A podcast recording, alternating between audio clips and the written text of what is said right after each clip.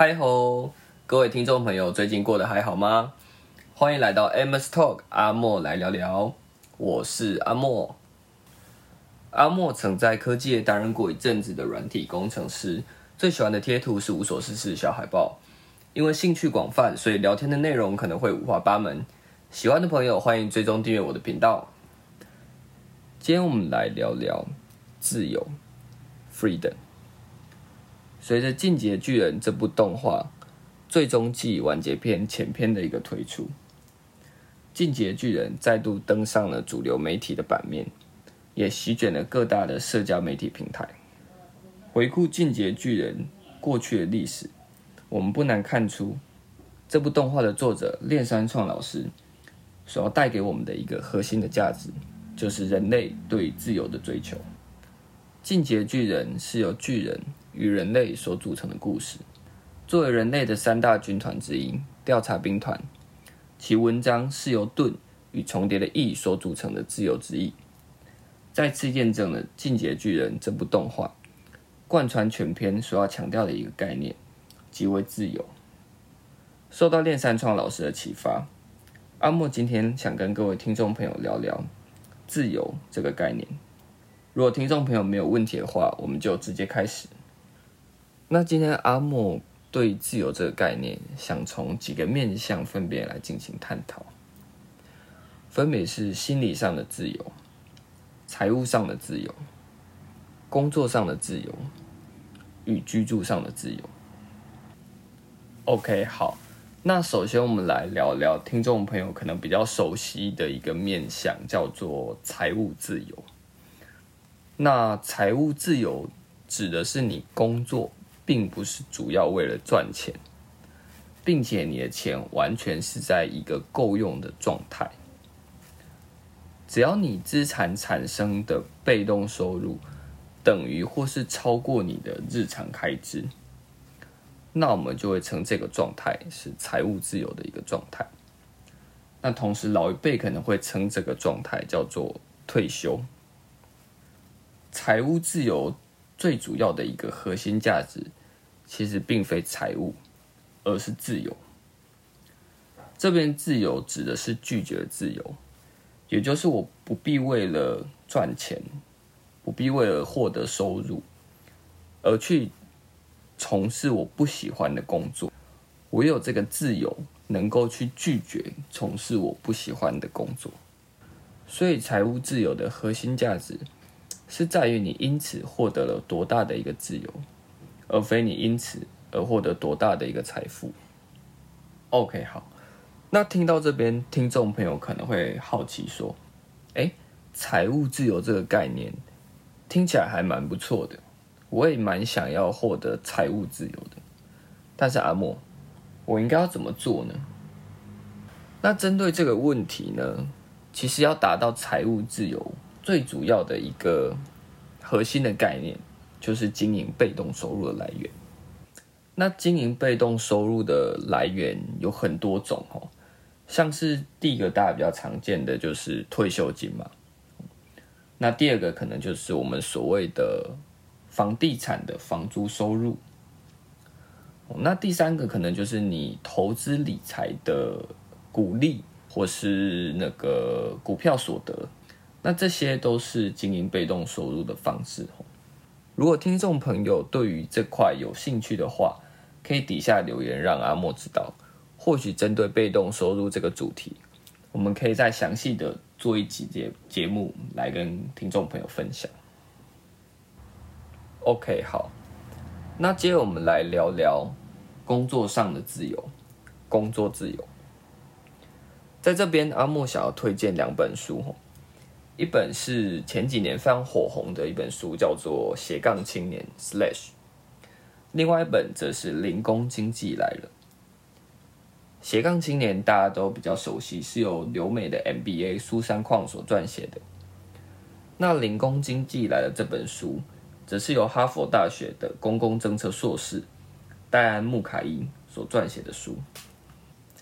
那无论斜杠青年还是零工经济来了。我认为这两本书都强调一个共同概念，也就是自由工作者 （freelancer） 这种工作形态，在未来会越来越普及。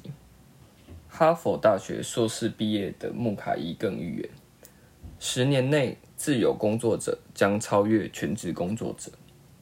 而这本书《零工经济来了》出版于二零一八年。OK，好，那听到这边，听众朋友可能会觉得说：“哎，阿莫，我大概了解了自由工作者可能是未来的一种新的工作形态，是一种趋势。但是相比于……”我们现在的全职工作者、自由工作者，真的有比较自由吗？OK，好，那要回答这个问题，阿莫觉得可以从两个面向来讨论。第一个是时间分配的自由，第二个是选择的自由。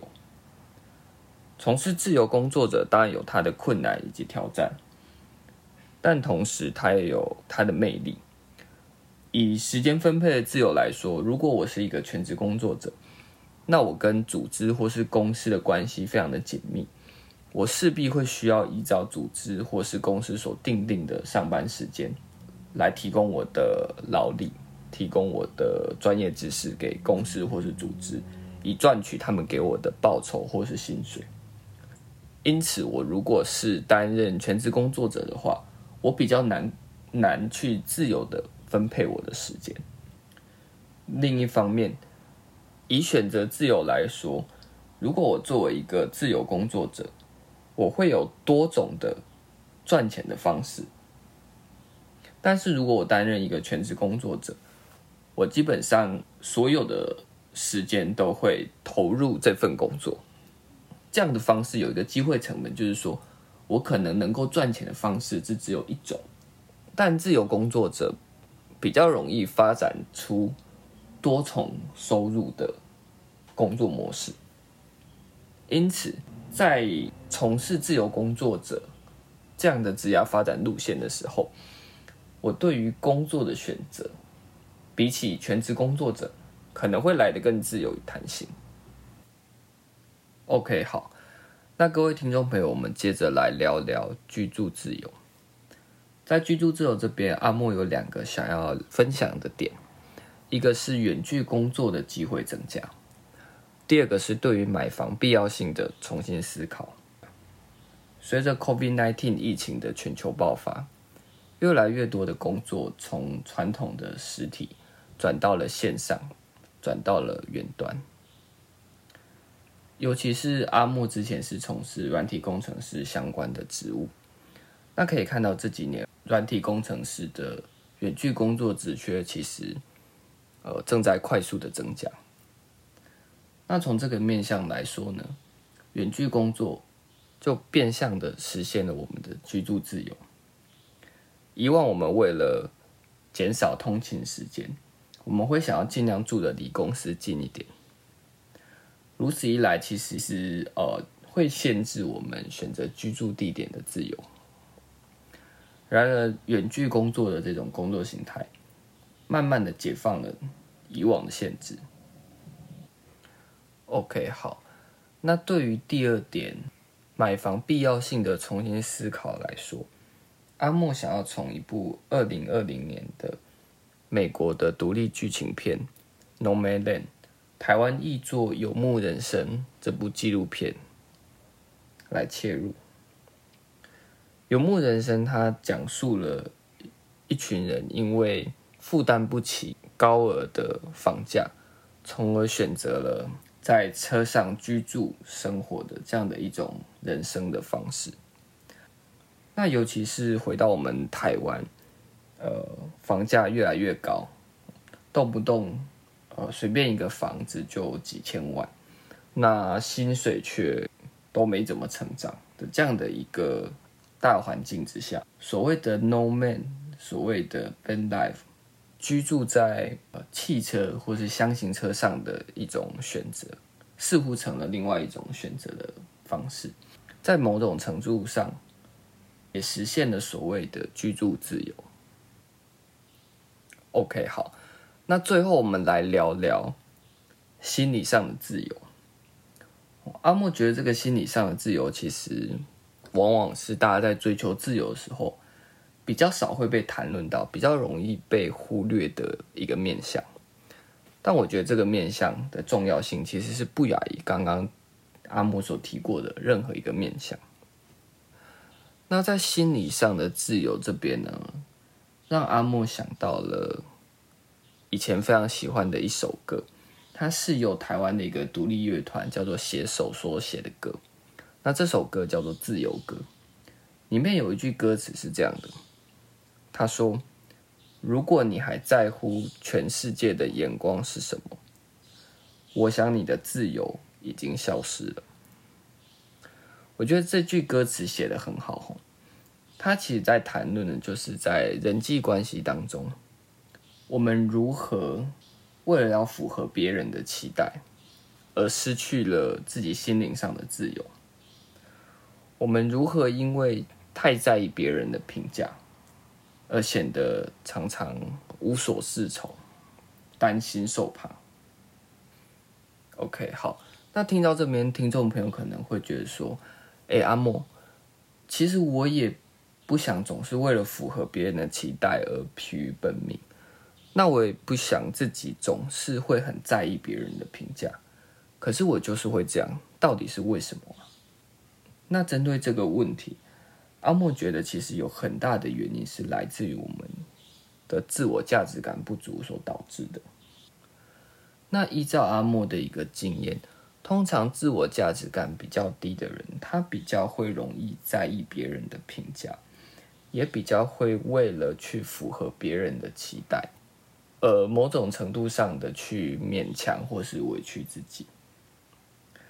所以，如何的去提升自我价值感，其实，在某种程度上，也会让我们的心灵，让我们的心理更自由。如果听众朋友对如何提升自我价值感有兴趣的话，也可以留言在底下跟阿莫说，或许我们也可以专门做一集节目来聊聊自我价值感。好啦，那以上就是本集节目的全部内容啦。如果觉得我这集讲的还不错的话，欢迎追踪订阅我的频道阿莫来聊聊。如果喜欢我的朋友，可以点击下方的赞助链接，请我喝一杯真奶支持我。答应阿莫这段时间好好照顾自己，那我们下次再见喽，拜拜。